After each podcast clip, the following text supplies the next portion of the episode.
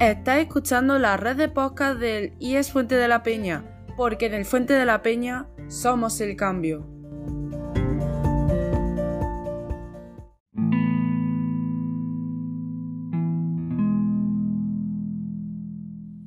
Hoy está con nosotros Marie-Sophie Germain, matemática francesa que nació el 1 de abril de 1776, hija de un político burgués implicado en la inminente revolución. Hola Sophie, bienvenida. Hola, encantada de estar aquí. Nos gustaría conocerte un poco más. ¿Cómo surgió tu interés por la física?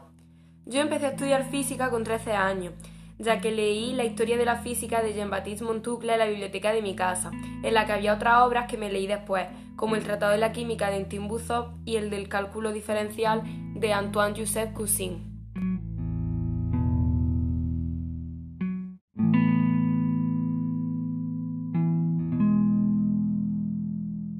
En esa época las mujeres lo tenían complicado. ¿Cómo conseguiste ir al colegio? Al principio fui autodidacta. De hecho, aprendí latín sin ayuda alguna leyendo a Newton y a Euler. Después decidí estudiar, pero mis padres me lo pusieron difícil. Me quitaban la luz, la calefacción y la ropa, pero me envolvía en manta y alumbrada por una vela estudiaba.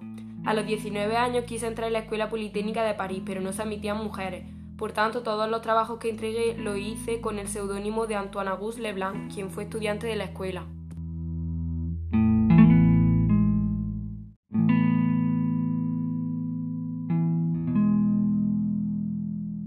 ¿Qué conseguiste a raíz de tu formación? Uno de los trabajos que firmé con el seudónimo Antoine Auguste Leblanc le llamó la atención a mi profesor Joseph Louis Lagrange, que quedó impresionado y me quiso conocer. Para mi sorpresa, nunca le importó que fuese una mujer, sino que todo lo contrario, me felicitó y me animó a seguir estudiando, lo que hizo que terminase indagando en la teoría de los números.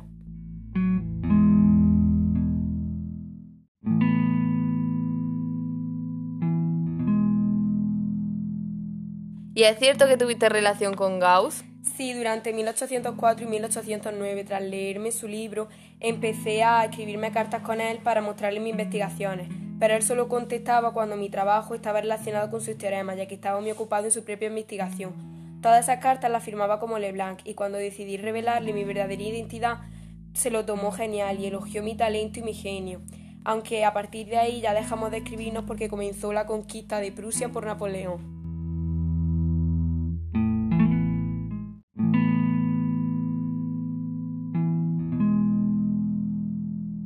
¿Qué fue de tu vida entonces? Nunca me casé y dependí económicamente toda mi vida del soporte económico que me brindó mi familia, ya que por ser mujer no pude vivir de mi carrera como matemática, pero trabajé de manera independiente toda mi vida. Formulé la teoría de la electricidad e hice varios avances sobre los números primos. También postulé un teorema con el que entender el teorema de Fermat.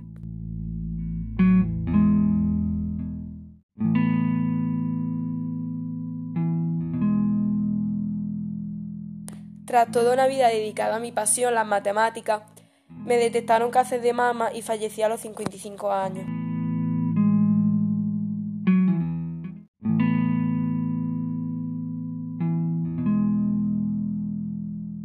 Ha sido un placer tenerte hoy aquí y conocerte, pues fuiste muy importante en tu época y muchos de tus descubrimientos perduran hoy en día.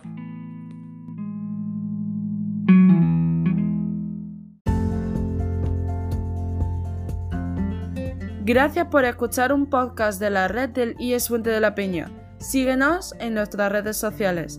Somos el cambio.